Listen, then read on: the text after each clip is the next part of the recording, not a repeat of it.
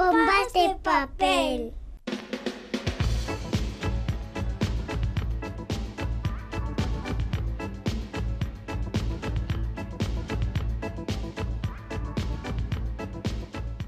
Navidad, Navidad, pompas de papel. Hombre, olenchero, ano que es Santa Claus, ano que es el capitán Viñetas. Pues ¡Epa! nada, que aquí estamos. Al turrón, champán, langostinos y demás manjares navideños para quien pueda disfrutarlos. Os invitamos a añadir libros y cómics. Eh, la literatura siempre, también en Navidad, es una excelente compañera de viaje y por eso en Pompas de Papel no cejamos en nuestro empeño, incluso en fechas festivas, para animaros a empezar a leer ese libro que os está esperando. Para que lo devoréis, que lo devoréis como el turrón. Y atención, porque el de este fin de semana es el primero de tres programas especiales con entrevistas a autoras y autores. Cada programa, tres nombres propios. Los tres de hoy son Tony Giral, estudioso del cómic y autor del libro 100 años de Pulgarcito. Pachi un escritor navarro que nos presenta su nueva novela, El tren de los locos. Y Philippe Claudel, el gran autor francés que trae a pompas de papel su último trabajo, un impresionante libro de relatos titulado Inhumanos. Con él empezamos.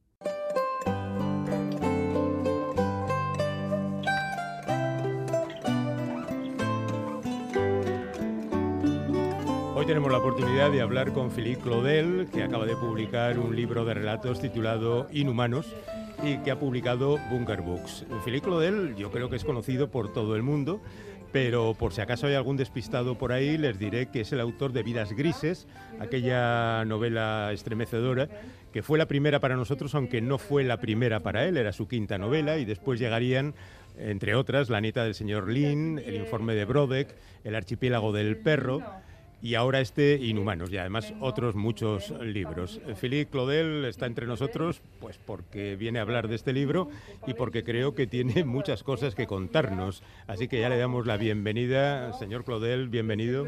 Merci, bonjour, merci de votre invitation. Bueno, pues eh, en los libros que yo he mencionado anteriormente eh, hay un tema casi que se repite en casi todos, que es el de la inmigración. Un tema que en Inhumanos vuelve a aparecer en muchos de los relatos que componen este libro. No sé si es el tema que más le preocupa o el que más le atrae literariamente o, o qué es lo que ocurre exactamente. Mm, Alors, ce, ce n'est pas le thème central No es el tema central de Inhumaine, de Inhumanos, pero es cierto que aparece a lo largo de todo el libro. Sí fue el tema de otros eh, libros, como El archipiélago del cielo, mm. s'appelait L'Archipel du Chien, qui était donc euh, vraiment autour de ce, ce problème des migrants. y este libro sí que trataba precisamente este problema de los migrantes. Et c'est vrai que d'une façon générale, de- depuis que j'écris, euh, la figure de l'étranger, la figure de celui qui est obligé de quitter son pays, euh, me préoccupe beaucoup. Y es cierto que en mi escritura en general la figura del extranjero, de quien tiene que sentirse en la obligación de abandonar su país, es un tema central, sí. Peut-être parce que je, je- je suis né et j'habite euh, dans l'est de la France, en Lorraine, euh, tout près de la frontière allemande. Puede ser que sea porque yo nací y vivo de hecho en Lorena, en el este de Francia, muy cerca de Alemania, Et que cette région a été aussi une région de forte immigration, euh, avec des, des- des immigrations italiennes, des immigrations polonaises, parce qu'on avait besoin de beaucoup de main-d'œuvre dans les mines et dans la sidérurgie. Y es cierto que es una región donde hay muchos migrantes, sobre todo de Italia y de Polonia, porque necesitábamos mano de obra para la industria minera y la industria siderúrgica. Et puis, malheureusement, ben, on le sait tous, quand on vit en Europe, depuis plus d'une dizaine d'années, on est confronté à, ce problème des, des migrants euh, qui ont fui des pays dévastés, des pays en guerre et qui essayent de trouver les conditions d'une vie meilleure euh, ailleurs. Y por desgracia, todos los que vivimos en Europa sabemos que en la última década hemos tenido que hacer frente a esta problemática de los migrantes, de todas esas personas que vienen de países devastados, de países en guerra y que se ven en la obligación de dejar sus casas para buscar una vida mejor. No es el único tema, vamos a ir desgranando algunos porque hay en cada uno de los cuentos hay sugerencias mil. Pero sí me gustaría abordar primero la construcción del libro. euh, Son parler de la 25 composition cuentos, pero no estoy seguro de si son 25 25 racontes, cuentos o una novela dividida en euh, 25 si partes que euh, aborda diferentes 25 aspectos. Tampoco estoy muy seguro de ahora mismo o del futuro. Ce qui m'intéressait, c'était de- de- de- de- d'ausculter euh, notre société d'aujourd'hui. et montrer au lecteur combien, par différents aspects, euh, elle allait vers ce que je considère être une forme d'inhumanité. Lo que me interesaba era auscultar y analizar la sociedad de hoy en día y mostrar a los lectores que estamos camino de lo que yo considero la deshumanización.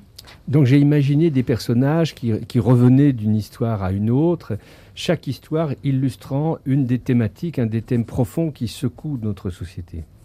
Por lo tanto, intenté dibujar personajes que se cruzaban de unas historias a las otras y cada uno de los relatos cuenta un tema diferente de todos los que se proponen en el libro.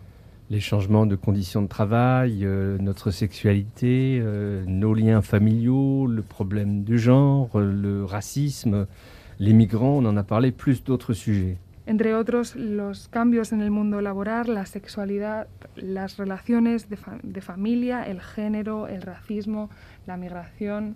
Et peut-être aussi euh, le plus important, l'absence de, l'absence sentiments. Euh, les personnages que je mets en scène sont, des êtres qui ne semblent re ressentir plus aucune émotion. Euh, C'est aussi en cela qu'ils qu quittent peu à peu, à mon sens, l'humanité. Y también un aspecto clave de esta novela es que los personajes se dibujan prácticamente sin sentimientos. Los personajes parece que no tienen ninguna emoción y es en esa medida en la que se les relata como inhumanos. Bueno, estos inhumanos a veces incluso llegan a reconocer sus propias incapacidades. Y, por ejemplo, hay un político que dice que le maten de una vez porque no quiere seguir con lo suyo. Hay un tipo que decide suicidarse y luego decide cambiar porque eso de suicidarse está muy mal. No parece que esa gente, que a pesar de que han conseguido cierta estabilidad cuando no el triunfo, sean felices. Y si eso es el camino hacia el que vamos, pues igual estamos fracasando otra vez. Oui, on a l'impression que ces personnages, ils ont épuisé toute forme de, de désir, toute forme de curiosité, toute forme d'envie. Es como si los personajes hubiesen dejado atrás cualquier forma de deseo, de curiosidad, de ganas. Que leur vie désormais est, est totalement vide et, et n'a plus aucun but, n'est soutenue par euh, aucune ambition. Es como si su vida estuviese vacía y ya no tuviese ningún objetivo y no hubiese ninguna ambición dentro de ellos. Ce, ce qui les fait aller vers parfois une, une forme de cruauté extrême, euh, par jeu. Y es lo que les mueve hacia una, una forma de crueldad y de crudeza. Et, et même leur, euh, leur, rapport aux autres change, c'est-à-dire que les, les autres n'existent plus ou n'existent à peine. Incluso sus relaciones con el resto de las personas cambian como si los otros personajes no existiesen. Ils ont perdu à la fois euh, tout, tout, sens moral, euh, toute empathie, toute compassion. Es como si hubiesen perdido todo su sentimiento moral, su empatía, su compasión. Euh, même la religion ne leur vient plus en aide puisqu'ils ils ont mis euh, Dieu euh, à vendre leur, euh, par le biais d'une petite annonce. Es como si hubiesen eh, puesto en venta al mismo Dios mm. en un anuncio y nadie quisiera comprarlo. Donc c'est des, des, êtres qui qu'on ne peut presque plus qualifier d'humains parce que l'humanité semble, semble les avoir euh, délaissés, abandonnés. Por lo tanto, son personas que prácticamente no se pueden considerar humanos porque es si, como si la humanidad les hubiese abandonado. Alors bien sûr, c'est un, c'est un, un texte qui est une satire, qui est une critique, qui est une caricature. J'ai exagéré un petit peu le trait. Desde luego, este texto es sátira, crítica, caricatura y los personajes y los temas están exagerados. Et évidemment, euh, ce qui m'a intéressé aussi, c'est c'est de brosser ces, tableaux, ces portraits, ces caractères avec le plus d'humour possible, même si c'est un humour extrêmement noir. Y evidentemente he puesto el foco en dibujar todos estos temas, todos estos personajes, todas estas historias con el mayor humor posible, pero desde luego es humor un tanto negro. ¿Contempla que en el futuro se vayan a adoptar soluciones como las que aparecen aquí? Es decir, que a los pobres se les meta en campos de concentración y se les vaya eliminando y a los viejos se les vaya comiendo. On est, presque déjà ce stade-là. Ya prácticamente nos encontramos en este estadio. Euh, dans, dans, bien des sociétés, finalement, euh, la pauvreté existe, mais on ne veut pas la voir, on, on la laisse de côté. En muchas sociedades la pobreza, esta pobreza existe y no la queremos ver, se deja de lado. Nos sociétés sont des sociétés vieillissantes, mais en même temps, on ne se préoccupe guère du sort des personnes âgées. Vivimos en unas sociedades que están envejecidas y están envejeciendo, pero prácticamente no nos preocupamos de las personas mayores. On voit aussi comme on a beaucoup de mal à, à régler le problème des migrants dont on parlait tout à l'heure. También vemos que tenemos serios problemas para solucionar la cuestión de los inmigrantes que estábamos hablando antes ou des sans-abri euh, qui sont de plus en plus nombreux dans nos villes. y que nuestras ciudades se van llenando de personas sin techo.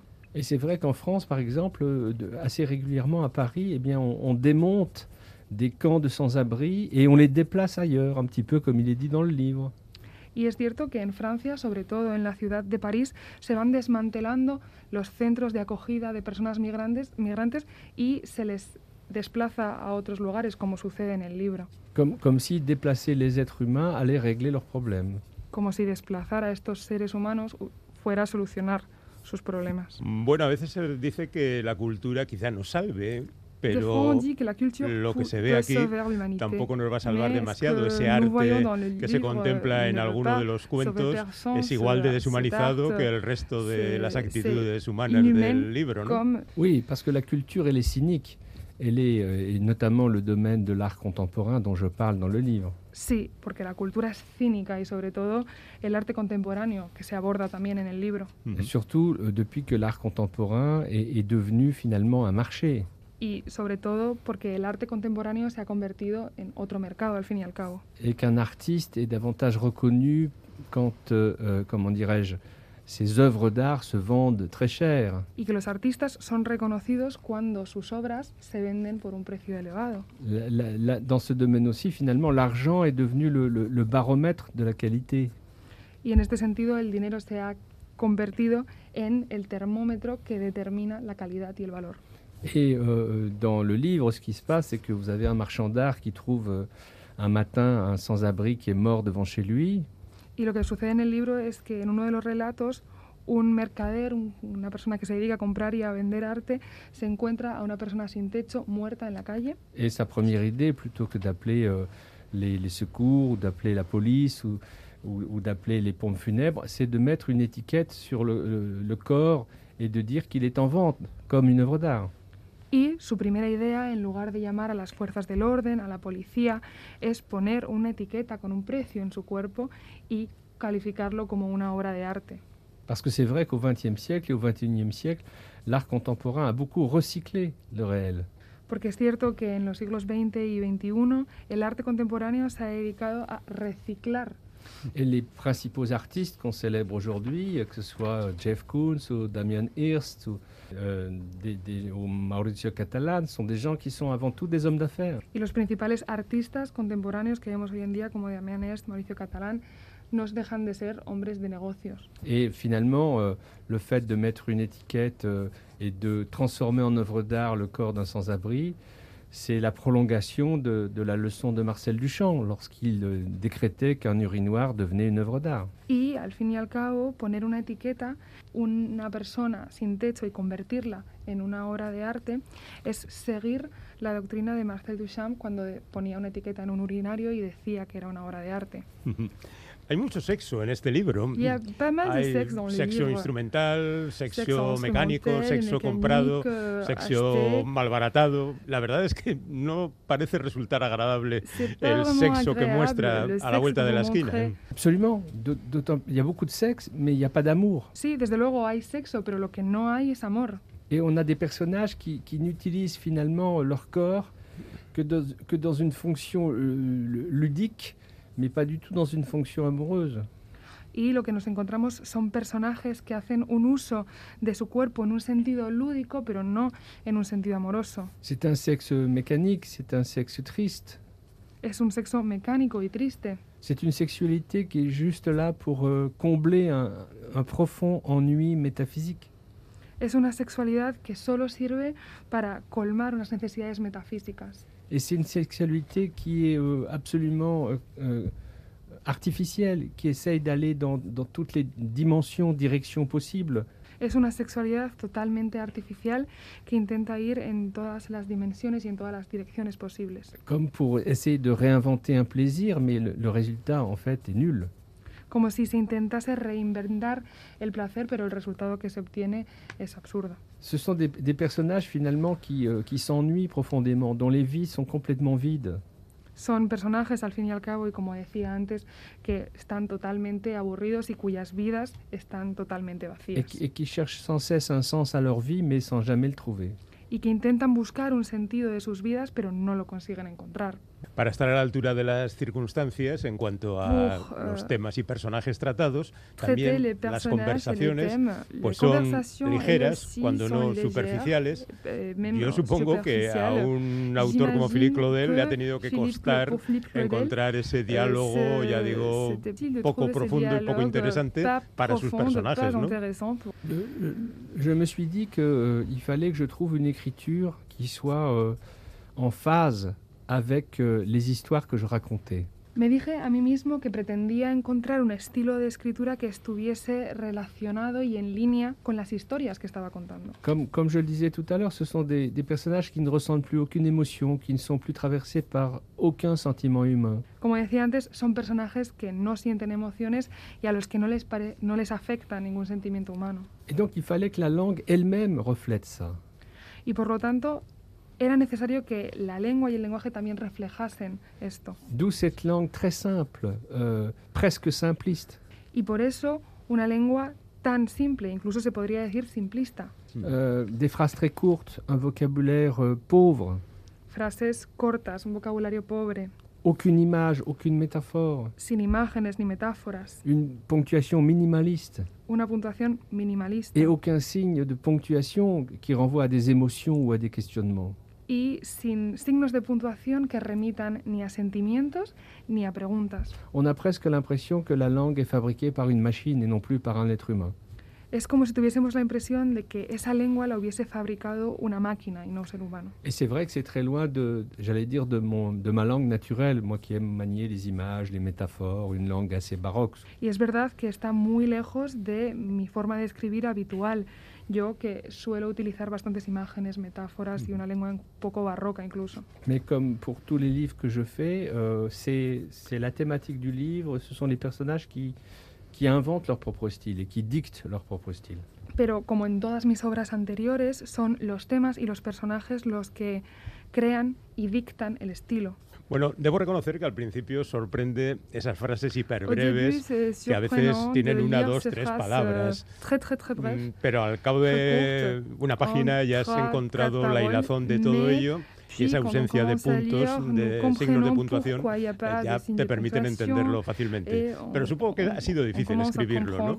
Hablando de ese violentar eh, el, el sentido de los ce- personajes, también el sentido de la escritura le habrá supuesto una especie de reacción extraña. ¿eh? Oui, bien sûr, il fallait trouver cette musique particulière, mais euh, il ne faut pas perdre de vue, euh, et j'aimerais que le lecteur euh, comprenne bien ça, que euh, il, il faut lire ces histoires avec, dans un grand éclat de rire. Sí, efectivamente ha sido necesario encontrar esa música particular, pero no hay que perderle de vista. Y yo creo que el lector se siente acompañado en este sentido que hay que leer las historias con humor. Le livre, il, il n'est pas fait pour euh, déprimer le lecteur, mais pour lui dire de façon humoristique, attention, regardez, on est presque devenu comme ça. On n'est pas encore tout à fait comme ça, mais si on fait pas attention, on va vite devenir comme ça. El libro no pretende deprimir a nadie, pretende, con un toque de humor, poner en guardia al lector y decirle que casi nos hemos convertido en ello, no hemos llegado al punto en el que nos encontramos en la novela, pero si seguimos así, vamos por ese camino y muy rápidamente.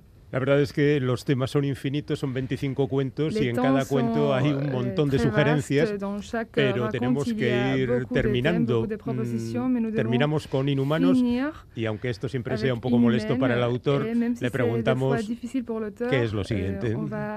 Je, je suis comme euh, euh, beaucoup d'êtres humains aujourd'hui, de femmes et d'hommes, je suis dans une espèce de- d'état d'esprit d'attente. Pues mira, como muchísimas personas hoy en día, mujeres y hombres, me encuentro en una situación un poco de alerta y de espera. La, la, la pandémie fait de nous des êtres euh, ralentis. Es como si la pandemia hiciese de nosotros seres más lentos et euh, qui, qui, sommes tous dans le même état d'esprit où on se demande si euh, on doit mettre en route des projets. Y todos nos encontramos un poco en la, el mismo panorama preguntándonos si tenemos realmente que comenzar con nuevos proyectos. Notre rapport avec, avec le futur a complètement changé. Nuestra relación con el futuro ha cambiado drásticamente. On a l'impression de vivre dans une, dans une élongation d'un présent perpétuel. Nos en, tenemos la impresión como de vivir en una prolongación perpetua del... Mais je crois que justement, l'être humain, s'il veut rester humain, doit forcément être un, un être qui vit dans trois dimensions. Pero yo creo que el ser humano, si queremos seguir siendo humanos, tenemos que vivir en tres dimensiones. La mémoire. La memoria. La conscience d'être ici et maintenant. La conciencia de estar aquí y ahora. Et la projection dans un lendemain. Y la proyección hacia el mañana. Et je crois qu'aujourd'hui, dans cette situation particulière, on doit vraiment se souvenir de ça, que nous sommes des êtres qui avons besoin de nous projeter dans un lendemain.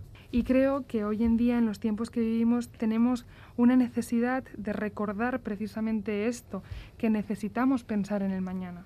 Donc, euh, haut les cœurs et ne baissons pas les bras.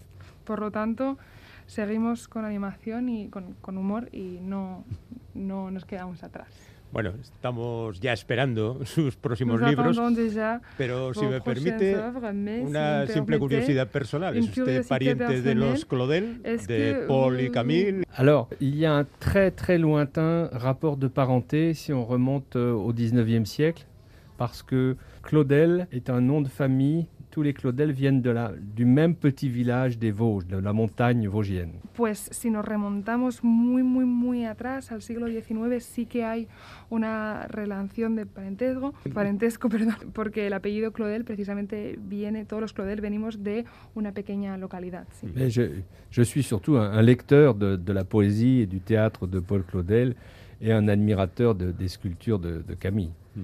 Y yo mismo también soy un lector aficionado de la poesía y del teatro de Paul y de la pintura de Camille. Sí. Philippe Claudel, ahora presenta Inhumanos, tienen ahí sus libros anteriores, son todos magníficos, deberían leerlos. A través de esta entrevista seguramente habrán sacado ya la conclusión de que merece mucho la pena leer a este hombre y la verdad es que estamos encantados de haber charlado con él, un auténtico placer. Venga cuando quiera. Merci beaucoup, merci.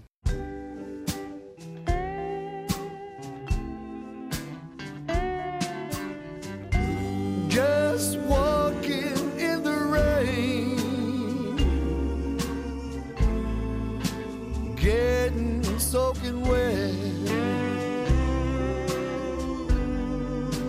Torture in my heart.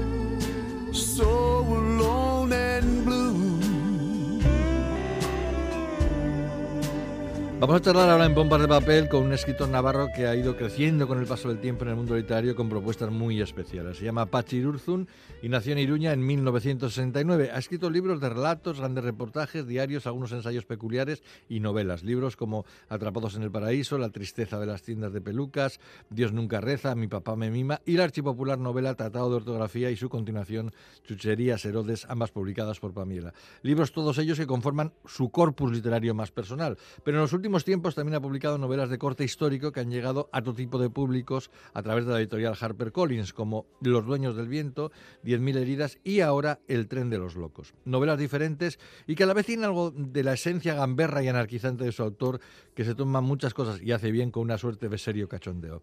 El tren de los locos es una historia que se ambienta a finales del siglo XIX, que tiene como centro el balneario de Santa Águeda en Mondragón, que tras el asesinato del presidente español Antonio Cánovas del Castillo se convirtió en manicomio. Un atentado anarquista que zarandeará la vida de los dos protagonistas de la novela, Mauricia, huérfana que ha vivido toda su vida en el balneario y que se ha convertido en la jefa de intendencia, y Salvador, su pareja, pelotaria anarquista, a que un ataque deja incapacitado para jugar a la pelota. Pero no todo transcurre en Arasate, porque la acción nos llevará al París de los Apaches, a la Barcelona de los hijoputas y al Madrid de la Corte y los Frontones. Es un placer saludar de nuevo a Pachi Irurzu. Hola Pachi, bienvenido a Pompas. Hola, Kike, ¿qué tal? Muy bien. Oye, con esta novela parece que se clarifica definitivamente el panorama o tu panorama. Para mí para publicar tus obras más personales, por decirlo de alguna manera, y Harper Collins para sacar a la luz tus novelas históricas y encontrarte con otro público. ¿Es así? Sí, sí, bueno, yo creo que al final cada libro encuentra un poco su, su lugar, ¿no? Y, y sí, yo tengo un poco ahora esa doble personalidad, digamos, ¿no? Que, mm. que bueno, también me me, bueno, no sé, estoy intentando no volverme demasiado loco, ¿no? Hablando de locos, porque, bueno, todavía tengo bastante reciente el, el anterior libro, Chucherías Edodes, y por otra parte, el otro de Tratado de Ortografía se ha publicado también en México y en mm. Chile, y, y también estoy haciendo entrevistas, y ahora, claro, o sea, está este nuevo, y en fin, espero que no me pase un poco como a aquel personaje de la tía Julia y el escritor de Vargas Llosa que escribía radionovelas y al final acaba mezclando unas con otras, ¿no? Bueno, igual, igual podría ser divertido también, ¿no? Pero, pero bueno, sí, sí, estoy muy contento, ¿no? De, poder tener esas, y, bueno, hacer cosas diferentes. ¿no? Eh, estos dos caminos, yo decía antes que, que en tus libros, en todos, siempre se filtra tu manera de mirar al mundo, de mirar a los más desfavorecidos, a los que están en los rincones de la historia y denunciar de alguna manera las injusticias a las que son sometidos. ¿Te ha, te ha costado mantener esta mirada también en las novelas históricas?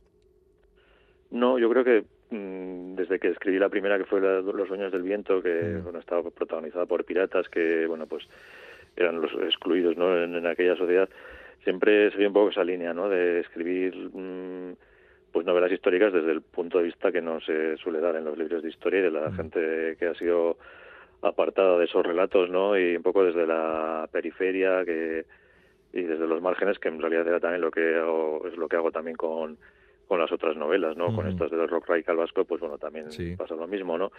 Y bueno, al final yo creo que es la, lo que me interesa y, y, lo que me gusta hacer, ¿no? El tren de los locos eh, se articula en torno al asesinato de Cánovas por parte del anarquista italiano Michele Engiolillo en el balneario de Santa de Mondragón, ¿Qué te llevó a, encontrarte con este capítulo fundamental en la historia moderna de Euskal Herria que sin embargo se está olvidando?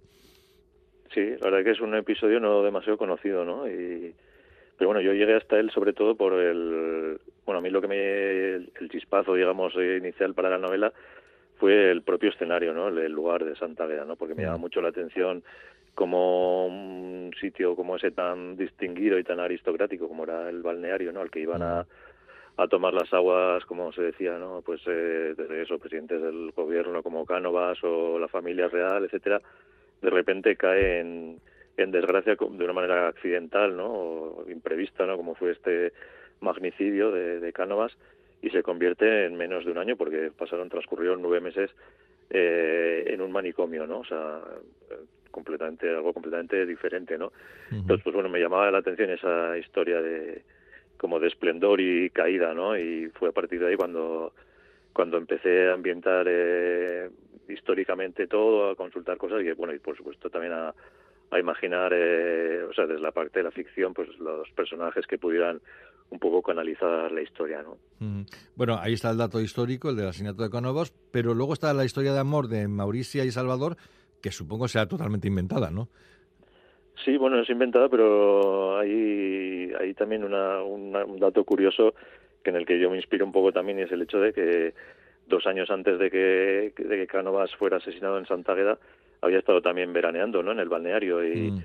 y curiosamente, pues eh, en esa ocasión, eh, esto está, es algo que está recogido en, las hemerotecas y demás, eh, apareció por ahí un paparazzi de la época que, que pretendía sacarle una foto a, a Cánovas en paños menores o bueno o en la bañera, sí. Y, y, al final lo consiguió, pero para ello eh, tuvo que recurrir a dos, a dos trabajadores del balneario, una pareja de jóvenes que andaban en amoríos, ¿no? Y lo que consiguió para, o sea, lo que les prometió para conseguir sus favores fue el, el cederles su habitación, ¿no? Para que bueno, Ah. pudieran culminar ese amor, ¿no? Entonces, pues bueno, eso fue un poco lo que determinó el hecho de que yo también me planteara, pues eso, ¿no? Eh, pues inventar una pareja también de, de amantes que trabajan en el balneario y, y bueno, pues bueno, cada uno tiene sus particularidades, ¿no? O sea, quiero decir, por ejemplo, eh, Mauricia viene un poco como a, a personificar el propio balneario, ¿no? A, Mm. a ser la encarnación de ese balneario, porque bueno, ya ha vivido ahí desde que era pequeña, conoce todos los misterios y funcionamiento de, del, del balneario y, y tal, ¿no? Y luego está su novio, eh, el, el pelotari anarquista, ¿no? Salvador, que bueno, pues eh, es de alguna manera el, el que hace un recorrido desde ese balneario por, por otras ciudades, por los bajos fondos de otras ciudades y le va contando a Mauricia lo que ve, etcétera, ¿no? Yo creo que por una parte Mauricia es como alguien que intenta eh, alzar el vuelo o buscar su propio camino y sin embargo eh, Salvador es, es alguien que, que lo que está buscando es lo contrario, no posarse en algún sitio, ¿no? Después de recorrer todo ese mundo y, y así, ¿no? Y bueno, esa es un poco esa, esa pareja protagonista de, del- de la novela. Mm. Oye, eh, la biografía de tus dos personajes principales de alguna manera ilustran eh, algunas realidades sociales de la época muy interesantes. Por ejemplo, en el caso de Mauricia, Mauricia, tú, tú lo has dicho, es una, una huérfana recogida por los dueños del balneario que se convierte en criado.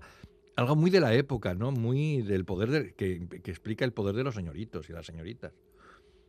Sí, sí, sí, claro, al final es una nescame, ¿no? Se decía, ¿no? Sí, que, sí, sí. Sí, que sí, yo creo que también es una época muy interesante esa de, de finales del 19 por también ese tipo de, de contrastes de todo tipo, bueno, de diferencias sociales también que se daban, ¿no? Y incluso, pues bueno, por ejemplo, nos encontramos con, con esa época de la Belle Époque, ¿no? El propio balneario con pues todo eso, ese ambiente, ¿no? De, pues, tanto superficial, etcétera.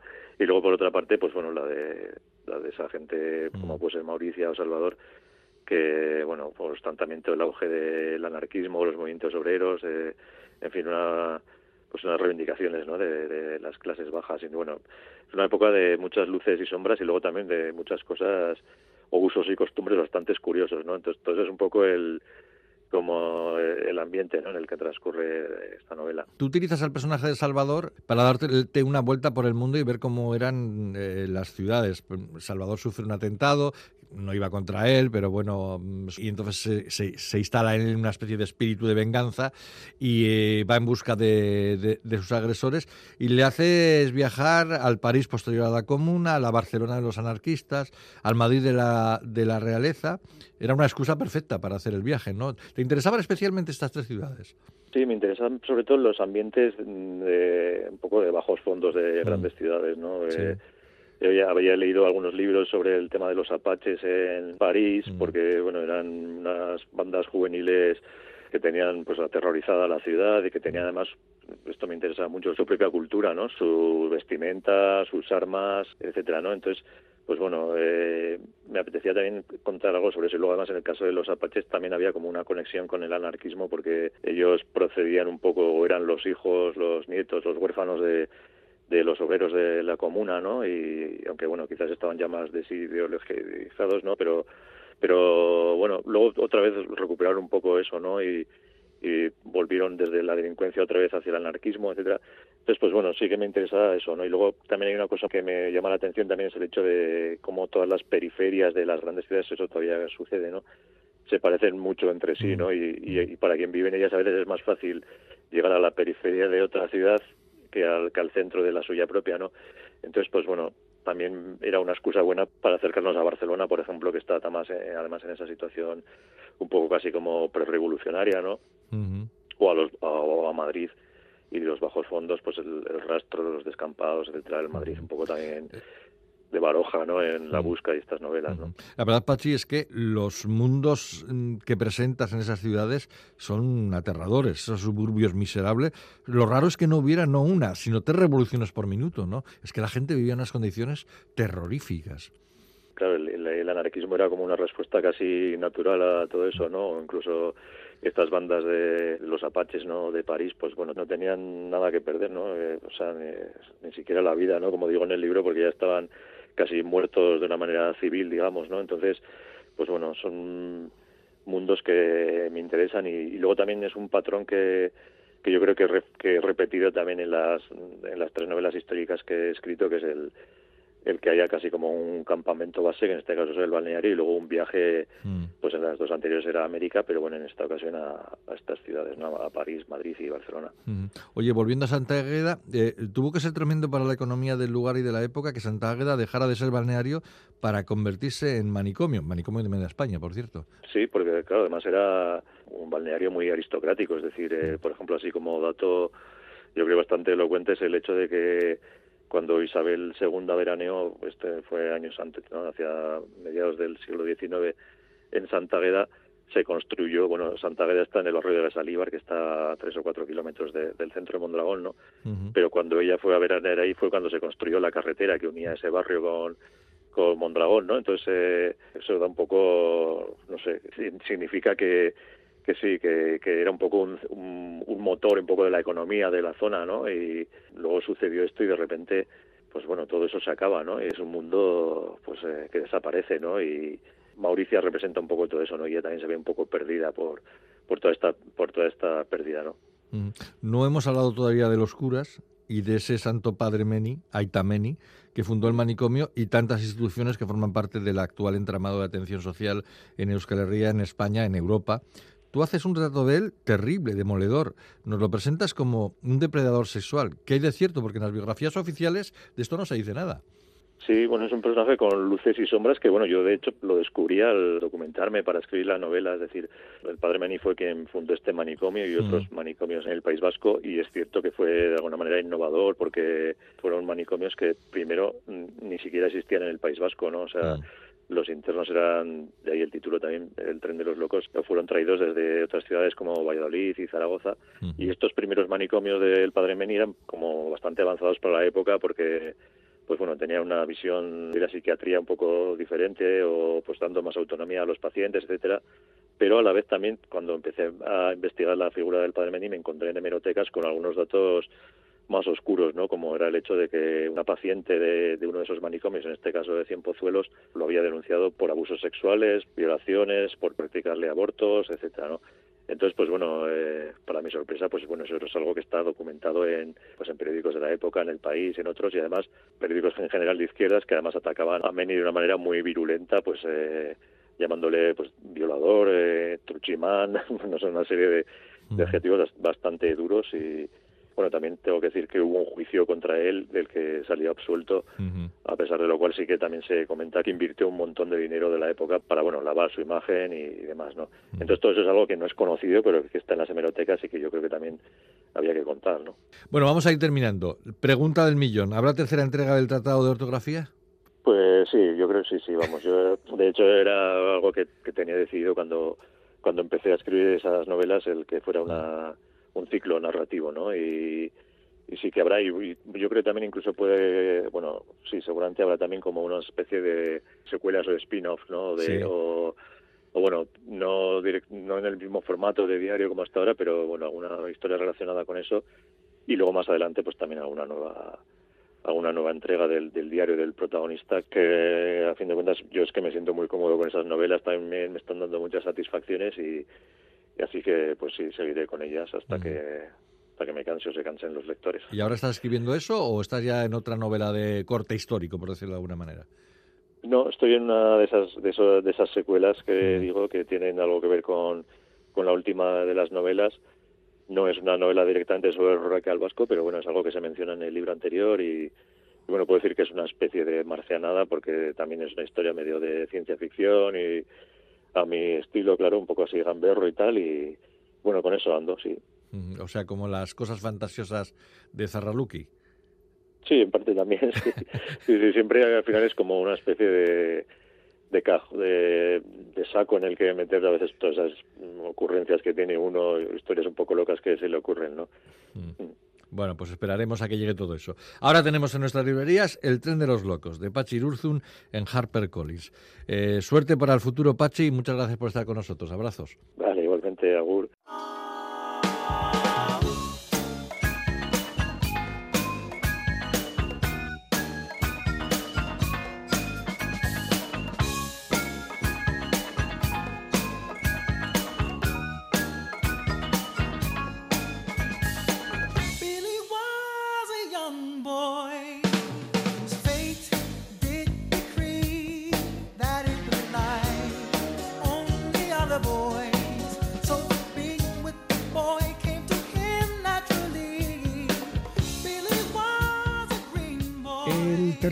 Y último invitado en este último Pompas de Papel del año 2021 es un experto con mayúsculas en la industria y el arte del cómic. Se llama Tony Giral y es editor, técnico editorial, comisario de exposiciones, divulgador, guionista, estudioso, teórico, autor de varios libros y sobre todo un grandísimo aficionado a este género que recibe nombres diversos, cómic, tebeo, narrativa gráfica, arte secuencial, noveno arte. El cómic es también la mayor de mis aficiones y por eso me resulta especialmente grato saludar a Tony Giral, que a su larga trayectoria ha añadido un libro maravilloso titulado 100 años de Pulgarcito.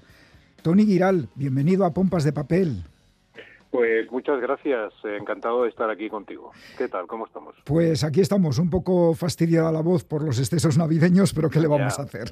Es lo que toca, es lo sí, que toca. Sí, eh, Tony, Pulgarcito es un tebeo inolvidable para los que leíamos tebeos hace 40 o 50 años. ¿Tú fuiste lector de Pulgarcito? Sí, sí, yo fui lector de Pulgarcito porque yo nací en el 59, por tanto a partir del 65-66 leía Pulgarcito, era una de las revistas que más me gustaban, junto a otras de Bruguera, como DDT o Tío Vivo. De tanto en tanto compraba Tebeo y también algunos Tebeos de Novaro. Pero sí, sí, por supuesto que lo leí durante unos cuantos años. La revista Pulgarcito tuvo una vida azarosa desde su fundación hace 100 años, el mes de julio de 1921, hasta su cierre definitivo en 1987. Lo más llamativo es que, al revés que otras artes o publicaciones, su etapa más exitosa, la de más creatividad, fue durante la dictadura franquista. Eh, ¿Qué ocurrió para que en aquella España oscura brillara con tanta fuerza la luz de esta revista? Pues es cierto, yo creo que se juntaron varias cosas, ¿no? En 1946 Bruguera contrata a Rafael González, que era un periodista represaliado por el franquismo, que había colaborado en La Vanguardia, un hombre muy inteligente, y lo que hace ese hombre es, eh, bueno, el encargo es tirar adelante de nuevo la revista Pulgarcito, que había desaparecido en 1939.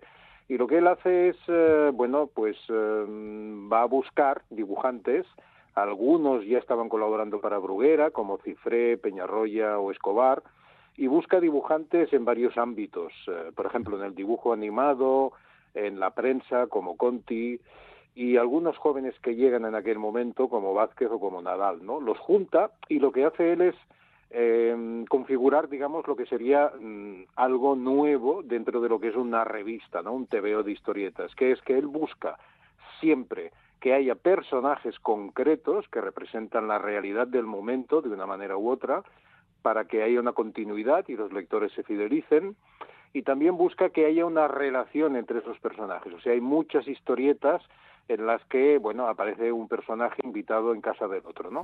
Se crea un lenguaje propio y, bueno, mm, yo creo que además se juntan, claro, autores como los ya citados, Cifré, Peñarroya, Conti, Vázquez, Escobar, eh, bueno, la verdad es que se juntaron algunos de los mejores del momento. Es un auténtico, no sé, un dream team, ¿no? Se puede decir. Incluso, incluso esa, esas visitas de un personaje de una serie a otra recuerdan a lo que años después ocurriría con los personajes del universo Marvel, por ejemplo. Sí, la verdad es que en efecto ellos lo hicieron antes, ¿no? Pero bueno, sí, es que además esos personajes, claro, eran Fíjate que la, muchos de los que hemos hablado mm, eran muy jóvenes algunos, pero otros habían combatido en la guerra civil, en el bando republicano. Eran personas con una ideología, yo diría, de izquierdas, que no podían transmitirla en los tebeos, por supuesto, perdón, pero que creo que estaba implícita, ¿no? Yo creo que muchas de esas historietas son un reflejo aunque distorsionado por el humor grueso, claro, de la sociedad, digamos, cotidiana del momento. Sí, eh, hay un gran cómic de Paco Roca, El invierno del dibujante, eh, que hace referencia precisamente a, la procedencia ideológica de muchos de estos autores, que varios eh, fueron represaliados y de alguna manera lograban colar algo de su ideología a través del humor. Fíjate, siempre se pone como ejemplo que en esa España de la posguerra, donde el hambre era algo que existía, pero que el franquismo no permitía que se hablara de ello, eh, Carpanta era una representación de ese hambre que se pasaba. Sí, sí, había muchas representaciones, incluso del, digamos, la, el método dictatorial de las oficinas, las relaciones entre los matrimonios, una crítica muy áspera. Piensa que todo eso se pudo producir porque, aunque existía censura previa, no había una legislación concreta todavía sobre las revistas infantiles y juveniles, que entre ellas eran los tebeos. Eso no ocurrió hasta 1955, que es cuando el Estado franquista se apercibe de la importancia de esos tebeos y quiere controlar más sus contenidos, ¿no? Y es entonces cuando establece una legislación que dice lo que está prohibido. Mm. Y es a partir de ahí cuando ya se nota que bueno, mm, lo de Carpanta no es tan duro, lo de Doña Urraca tampoco es tan bestia, los castigos corporales de Don Pantuflo a Zipizape no son tan exagerados. Claro, eso se nota bastante. Bueno, has hecho mención de algunos personajes que nacen con Pulgarcito. Eh, a ver, es muy llamativo que al título del libro, Cien años de Pulgarcito, le añades un subtítulo, la revista donde empezó todo. A ver, todo, todo no sé, pero sí es cierto que si en una publicación nacen Mortadelo y Filemón, Carpanta, Zipizape, Gordito, Relleno, las hermanas Gilda, Doña Urraca el Sheriff King o el Inspector Dan y publica también aventuras del Capitán Trueno, bueno, eso son palabras mayores. Yo creo que eh, sí. sí, eh, parece imposible, ¿no? Juntar a tanto talento en una misma revista. Tú ya has mencionado a Rafael González, el, eh, el editor, y bueno, y está claro que Pulgarcito ayudó a edificar el imperio de la editorial Bruguera, ¿no? Yo creo que sí. A ver, Bruguera desde el inicio, desde 1942, que es cuando se llama así, pues siempre publica pues enciclopedias, álbumes de cromos, literatura, pero vamos, estoy seguro de que el éxito de Pulgarcito, que era brutal porque una parte de su lenguaje llegó a la calle, ¿no? se hablaba de que cuando dos chicos eran revoltosos que parecían zipizape, ¿no? Por ejemplo, cuando se veía una señora vestida de negro de mal humor era como Doña Urraca. Ah. Eh, y cuando alguien pasaba hambre se decía que este pasa más hambre que Carpanta. Por tanto, yo creo que, fíjate que además no lo leían solo los niños o los jóvenes, es evidente que lo leían los adultos porque esas historietas tienen una doble carga digamos, bastante importante también para adultos. Por tanto, sí, estoy seguro de que una parte, al menos, del Imperio Bruguera mm, se basa en Pulvercito. Grandes personajes y, por supuesto, grandes autores, guionistas y dibujantes como Escobar, Vázquez, Peñarroya, Cifré, Raf, Segura, Sanchís y, por supuesto, Francisco Ibáñez. No sé, eh, ¿entre todos estos gigantes tienes algún favorito? Es difícil, es difícil. Claro que es difícil. Claro, eh, a mí me gustan todos, ¿no? Ibáñez tiene sus cosas, Escobar me parece una maravilla prácticamente en todo lo que ha hecho, Peñarroya era un hombre de un grafismo muy sutil y muy elegante, Cifre era una persona que sabía mover muy bien a sus personajes, y luego están también los dibujantes, tú has citado el Sheriff King o el Inspector Dan, ¿no? Dibujantes como Francisco Díaz o sobre todo Eugenio Giner o Ambrose, que colaboró también con el Capitán Trueno. Sí. Claro, estamos hablando de primeras espadas, ¿no? Como se diría, del momento. De los personajes históricos del Pulgarcito solo sobreviven Mortadelo y Filemón, eh, con su creador, Francisco Ibáñez, camino de los 86 años. Hmm. Eh, ¿Por qué Mortadelo y Filemón han logrado llegar hasta nuestros días? Hombre, yo creo que hay varias eh, cosas. Una es que es el talento de Ibáñez, eso es evidente, ¿no? Una persona capaz de escribir y dibujar con cierta rapidez, con mucha soltura, con mucho ingenio, que sabe aunar eh, los argumentos y sobre todo que sabe crear muchos gags por viñeta. Y, pero bueno, yo creo que otra de las bases es que Mortadelo y Filemón han sabido reinventarse. O sea, reinventarse quiero decir que a partir de las historias largas y sobre todo a partir de los años 80 tratan temas de la actualidad, tratan temas sociales, políticos, económicos y bueno, eso los, los, los pone al alcance de un lector mayoritario, ¿no? Porque son temas que nos interesan a todos. Y yo creo que eso en buena medida es lo que ha ayudado a que sigan todavía vivos hoy y que fue lo que precisamente no supo hacer Pulgarcito o no pudo y clausuró definitivamente la revista en el año 87. Sí, de eh, hecho, sí dime. No, perdona, es que te iba a decir que de hecho la revista como tal que conocemos oficial desaparece en el 81. Sí, luego hay dos intentos. Exacto, hay varios intentos. ¿no? Hay un pulgarcito basado en el personaje de Han. Que el creador de Super López. Exacto, sí señor, una excelente revista que aparece hasta 1985. Luego en el 85 hay otro intento por rescatar el pulgarcito clásico que fracasa y en el 87 Ediciones B hace lo propio con un mm. pulgarcito que es el de Han, pero que no dura muchos números. Bueno. El libro Cien años de Pulgarcito está dividido en seis capítulos y una parte final con fichas de los principales mm. creadores. Eh, ¿Cuánto tiempo te ha llevado a hacer este libro? meses, es trabajo de meses y es trabajo que piensa que, claro, yo en parte hay un previo que ya tenía hecho, ¿no? Con otros libros sobre Bruguera. Sí. Claro, sin ese trabajo previo mm, tardas más, más de meses, pero yo diría que cuatro, cinco, seis meses. Piensa que he podido acceder a toda la colección de Pulgarcito y por tanto prácticamente me lo he leído todo. Y Buah, ¡Qué eso, joyas habrás encontrado! Claro, sí, muchas. Y aparte están también los comentarios que hago pues de otras cabeceras relacionadas, ¿no? Como lo Super Pulgarcito del año 49, el del año 70 y Gran Pulgarcito, que era una excelente revista.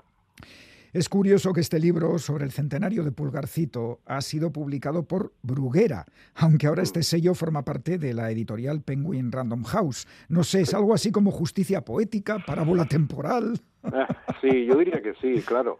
A ver, era lo lógico, ¿no? De alguna manera, cuando se propuso el libro, yo creo que solo lo más lógico era que Penguin lo publicase porque tiene parte del fondo de Bruguera y además como tiene esa línea editorial de Bruguera, pues en efecto es una justicia poética eh, que yo creo que era obvio desde el inicio y bueno, por suerte la idea les gustó y así ha sido. Bueno, Tony, eh, tenemos que ir terminando, pero no sin preguntarte si estás trabajando en algún nuevo proyecto. Bueno, estoy siempre hay proyectos, pero bueno, yo básicamente me gano la vida como técnico editorial, colaboro para varias editoriales, escribo artículos, doy charlas, conferencias, cursos, en fin. Y de momento de libros no hay nada, digamos, yo tengo algunos en mente, pero de momento no no hay ninguno en marcha. Bueno, pues lo que se puede disfrutar es 100 años de Pulgarcito, la revista donde empezó todo. Un libro precioso, publicado por Bruguera, escrito por Tony Giral. Tony, enhorabuena por tu trabajo, felices fiestas, próspero año nuevo y hasta la próxima. Muchísimas gracias y muy buen año nuevo y felices fiestas para ti también.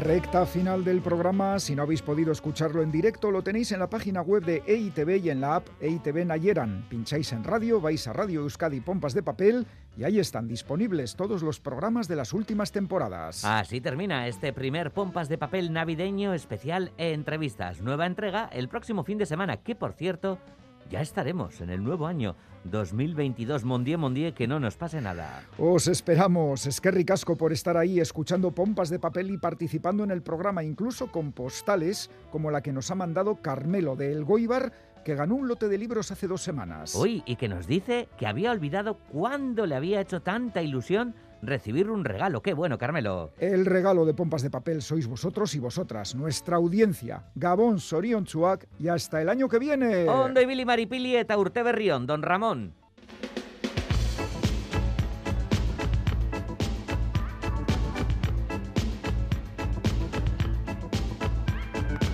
Pompas de papel.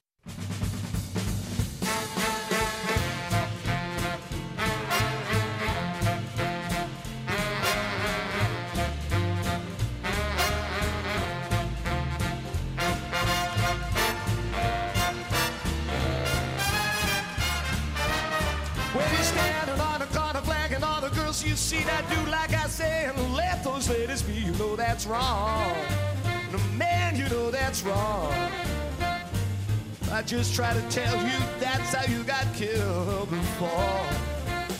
That big that girl you met got a big guy for a pal. You put knots on your head for messing with this gal, so take it easy.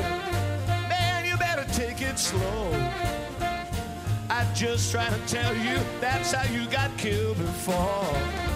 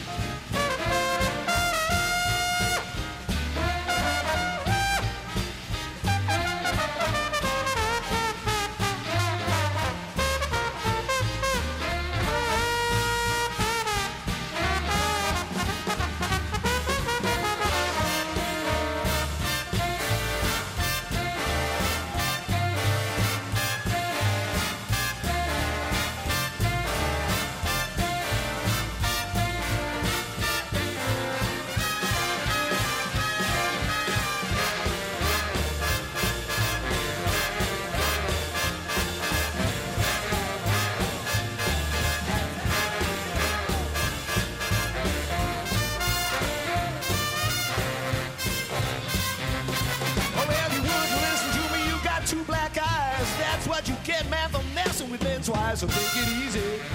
Well, let those women go. I'm just trying to tell you that's how you got killed before.